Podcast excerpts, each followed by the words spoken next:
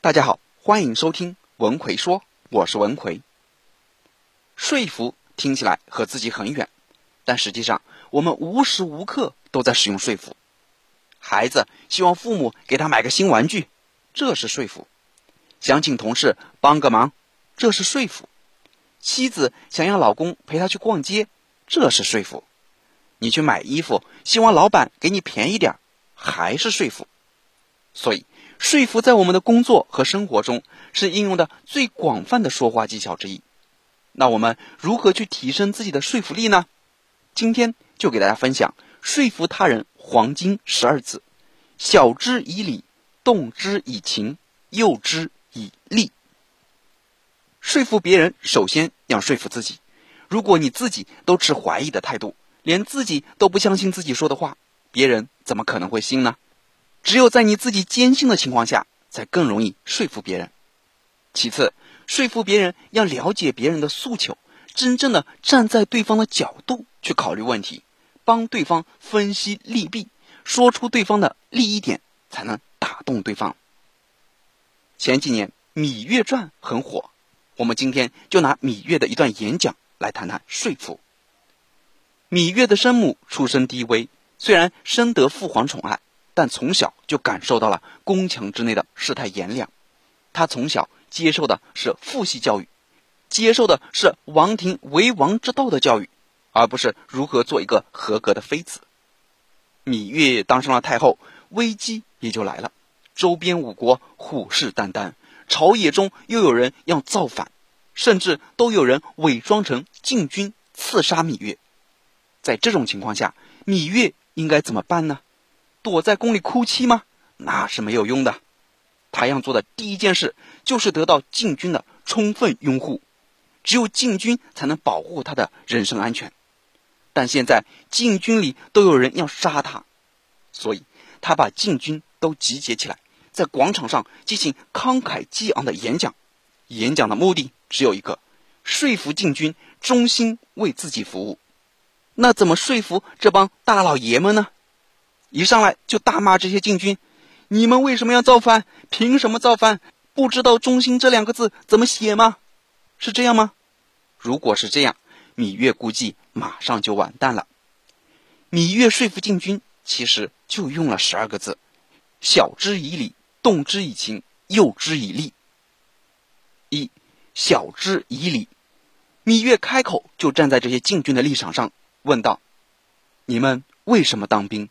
难道当兵就是为了造反吗？当兵是为了什么？是为了让自己能够活得更好，能够保护自己的家人，为的是吃饱穿暖，把日子过好，能受人尊敬，享受荣华富贵。这一开口，立马就打动了禁军的心，因为这些话完全是站在禁军的立场为他们考虑的，也是很实在的话。这是说服的第一步，先钻进你的心里。二动之以情，芈月接着说：“你们想的这些，想要的荣华富贵，我都可以给你们。可是你们呢？不跟着我，却要跟着那些造反的人，他们能给你们什么？你们出生入死，一不小心脑袋就搬家，他们却坐享其成，给你们一点残羹冷炙。说白了，各位的出生入死，最后什么都没捞到。换成是你，想想。”不就是这么回事吗？这些人一听，说的没错啊！我提心吊胆出生入死，成功了是他们的，失败了自己先掉脑袋，最后什么都没得到。禁军的情绪就这样被芈月调动起来了。人和人之间的沟通啊，百分之七十是情绪，百分之三十是内容。你把他情绪调动起来，他看你顺眼了，你说什么都对；他要是看你不顺眼，你说什么。都不对。三诱之以利，芈月说：“你们想要的，我都可以给你们。我给你们公平竞争的机会，只要你们付出，一定能得到。大秦国不仅是我的，也是你们的，也是你们儿女的。你们将来只要努力干，就可以当小官、当大官，甚至万户侯。这就是画饼。作为领导，你总得给下属希望吧。”看不到未来的事，谁会干？就像我们现在很多老板总喜欢说：“同志们，好好干，将来咱们公司上市，前途不可限量。期权股票你们都能套现，成为人生赢家。这也是画饼。公司上市那还不是是猴年马月的事，但这个饼是可以调动大家的情绪的，让大家看到了希望，干起活来更有劲。这时候进军的情绪已经被充分的调动起来了，得来点互动，来点高潮，让这件事深入人心。芈月大声的问禁军：“你们敢不敢去争取？敢！你们能不能做到？能！”这场面跟那些洗脑培训场面有点像吧？你别看这两句简单的问话，里面是有技巧的。如果你换成“各位将士，你们勇往直前，你们奋勇争先”，晋军就回答：“我们勇往直前，我们奋勇争先。”这么多字，几千人的场面喊起来，估计就稀稀拉拉，甚至都会有人笑场了。所以，问的问题一定要简洁，回答一定要短促。能用一个字回答的，就不要用两个字，越短大家就喊得越齐，喊得越齐，效果就越好。很多培训课程，讲师经常会向观众提问：“你们说对不对？是不是？好不好？行不行？”是同样一个道理，让大家简短的回答，大家就喊得齐，效果就好，更能让听众产生认同感。我之前也给大家讲过一个张丑的故事。有些老听众啊，可能听过，我再讲一遍。在讲之前，我插一句：经常有学员会问我，张老师啊，我说的话总是在无意间就伤害到别人，我感觉自己说话情商太低了，怎么办？前段时间，我针对这个普遍的问题，出了一个“你的说话方式决定了你情商高低”的课程，主要是来解决你的说话情商，让你说的话别人都喜欢听，让你身边的人都喜欢和你在一起。想学习这个课程的朋友，可以微信搜索我的公众号“文奎说”，然后在公众号里回复“说话情商”就可以了。好，我们来讲讲张丑的故事。他的说服方式和芈月是很像的。战国时期有个叫张丑的人，是齐国人，但被送到了燕国当人质。没过多久，齐国和燕国就闹翻脸了。燕王一气之下，决定把这个人质张丑杀了。张丑提前得到了燕王要杀他的消息，马上连头也不回的往齐国跑。但不幸的是，在燕国的边界被燕国的一个官吏给抓住了。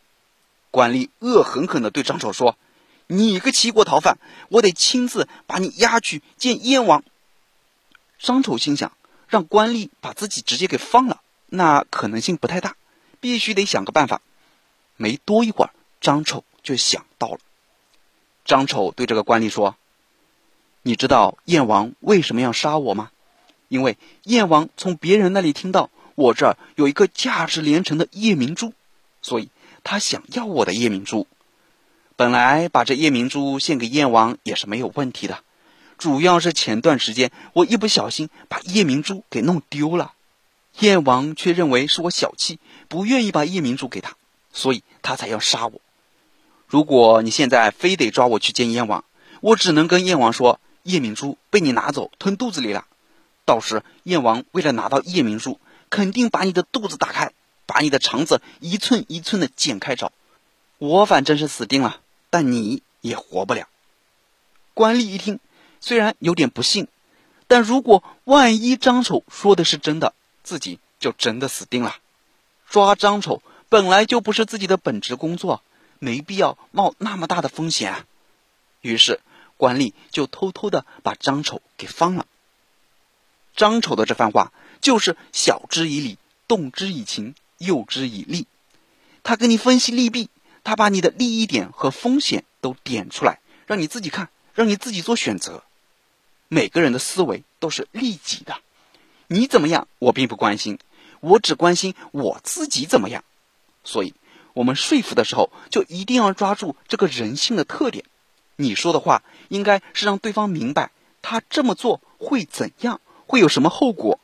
说服别人不能以我开头，没有人会关心你怎样，一定要以你开头。